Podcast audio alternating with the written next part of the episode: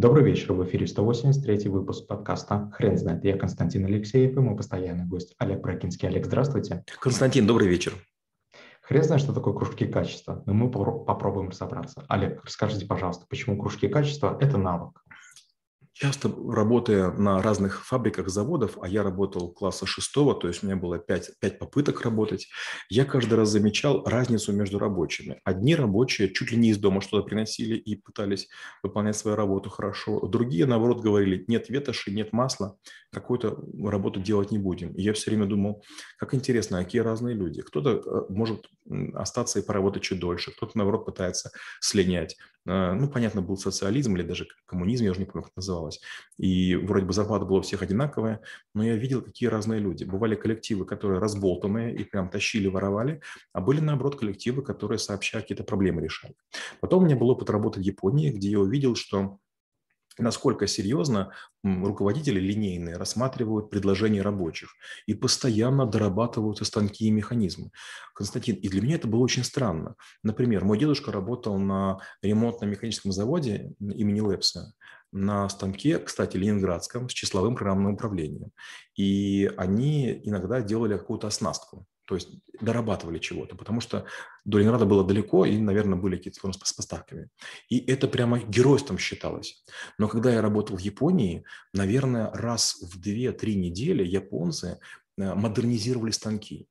И я, когда это видел, мне правда было странно. То есть японские рабочие сами вечером оставались, разбирали станки, сделанные, допустим, там какой-нибудь мацушитой, дорабатывали, паяли чего-то. Я думал, боже мой, ну может взорваться, сломаться. Ни разу ничего не испортилось. И потом, внимание, эти японцы, которые для себя дорабатывали станки, писали в компанию, которая сделала эти станки, маленькие письма, где рассказывали о доработках. Эта компания приезжала, а, значит, было там такое маленькое торжественное построение, благодарности, подарки им дарили. Я думал, вау, какие-то маленькие рабочие из какого-то маленького подразделения дают совет гигантской корпорации, и та внимательно к этому относится. Другой пример. У меня товарищ есть, мы вместе работали, Максим Шахалов. Он руководил приватным банком в Украине, Альфа-банка. И в какой-то момент времени он историю рассказал, что он безумный турист, много путешествует, и он дал рекомендацию а, компании, которая делает рюкзаки. Он предложил мне хлястик. Компания тут же прислала ему рюкзак с этим хлястиком и сказала, в дальнейшем, с вашего позволения, мы будем делать все рюкзаки с этим хлястиком. Вот это и есть кружки качества. Когда какие-то добровольцы сами придумывают, как усовершенствовать даже фабричный или заводской продукт. Олег, скажите, пожалуйста, в современных реалиях на наших территориях это навык не устаревший? Трудно сказать. Я скажу, когда я с ним, вернее, почувствовал его силу. Был момент, я писал хакерский редактор, head. И сначала я писал его для себя, у меня были задачи, которые он должен был решать. Потом появилось все больше и больше пользователей. Потом он стал популярен и был чуть ли на каждом компакт-диске пиратском в качестве как бы, приятного дополнения. Мне это очень грело душу. И в какой-то момент времени я вдруг начал получать какое-то ненормальное количество советов, просьб рекомендаций. Раньше не было интернета, было Фидо, Фидонет. Такое странное модемное содружество. И сначала я думал, что это они хотят, чего они просят. Как бы я занимаюсь своими делами, у меня свои задачи. Но потом вдруг начали такие интересные идеи встречаться. Я подумал, вау, это гораздо интереснее, чем все, что я сделал до этого момента. И я начал напичкивать свой редактор разными функциями. То есть получилось, у меня такое сложилось сообщество людей, несколько десятков, которые его использовали каждый день, которые добровольно собирали с своего окружения советы, рекомендации. И я скажу так, наверное, процентов 70 идей было не моих. Да, я запрограммировал, да, моя реализация, я пожал все, все лавры, но я честно писал в, в этом, в What's New, там у меня было 11 человек, э, людей, которые просто невообразимый сделали вклад в редактор. И я подумал, что вот если бы не они, если бы не такой краудсорсинг, наверное, программа такой бы не была. То есть, получается, можно быть неплохим программистом, но можно быть бедным на идее, как в моем случае. А вот такой а кружок качества, который сам сложился случайно, очень сильно мне помог. Олег, расскажите, пожалуйста, как эффективно а, проводить а, и собирать эти кружки качества? Это невероятно сложная история. У меня была компания программистская, которая вот писала разный софт, и эм, так, так уж случилось, что я пытался не сильно навязывать технологии. Я вообще противник любых орг-моментов. Я не люблю ни корпоративные пьянки, ни какие-то там э, собрания, совещания, поэтому компания делилась на какие-то небольшие группы, и я с каждой из них взаимодействовал на их языке.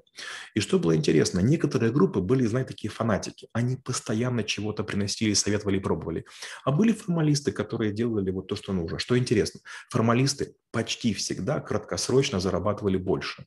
Но вот те, которые были а такими идейными, они вдруг говорили, а давайте сделаем инструмент какой-то. Я говорю, подождите, ну вот если мы разработаем этот конструктор, эту программу, этот шаблонизатор, нам же за него клиенты не заплатят. А мои бойцы говорили, да, но мы быстрее будем делать другие, другие программы для клиентов. И иногда, получается, мне нужно было быть спонсором разработки какого-то инструментария. И вот как предпринимателю мне было очень сложно решиться тратить такие серьезные деньги на долгосрочные исследования, эксперименты, но потом это почти всегда себя оправдывало. Где-то, может быть, там 7, 7 случаев из 10 это имело смысл. То есть мы вдруг разрабатывали какие-то инструменты, которые что-то упрощали. Недавно у меня была такая история, мы с Максимом Мухтаровым программировали некий макрос под Word, сложный макрос, который замещает э, редакторов и корректоров. Там очень много функций, и вдруг значит, мы понимаем, что какой-то кусок кода гигантский совершенно нужно переписать. Почему? Мы, оказалось, исчерпали количество кнопок, которые можно в макросе использовать. То ли 100, то ли 200. Мы так погрустнели, а потом решили, мы напишем инструмент, который перепишет некие, некие куски кода на автомате. И мы потратили очень много времени, по сути, мы выступили сами для себя кружком качества, автоматизировав труд. Олег, скажите, пожалуйста, каких ошибок стоит избегать в этой теме? В первую очередь не нужно э, делать это очень пафосным. Если этому слишком много внимания уделять, начинается имитация. Начинается, знаете, вот из серии «сначала сделаем плохо», а потом усовершенствуем, чтобы получить премию.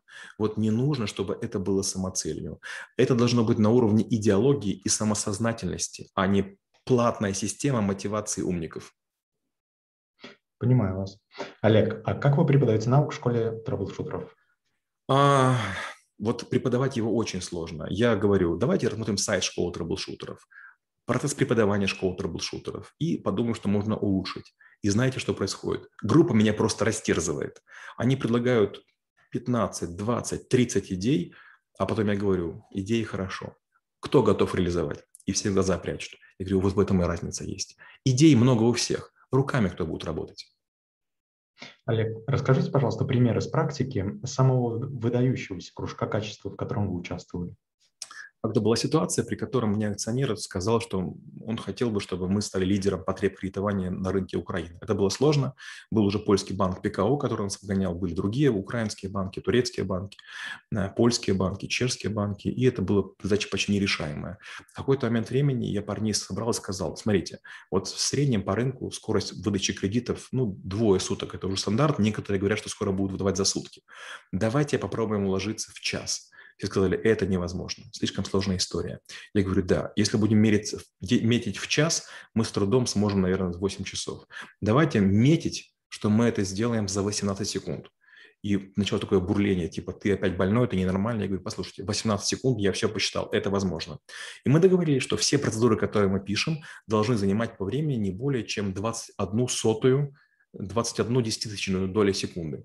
В конце концов, мы сделали кредитное решение со скоростью 1 шестая часть секунды. Мы метили 18, но сделали очень такой сильный лимит, и вдруг мы стали делать 1 шестая часть секунды.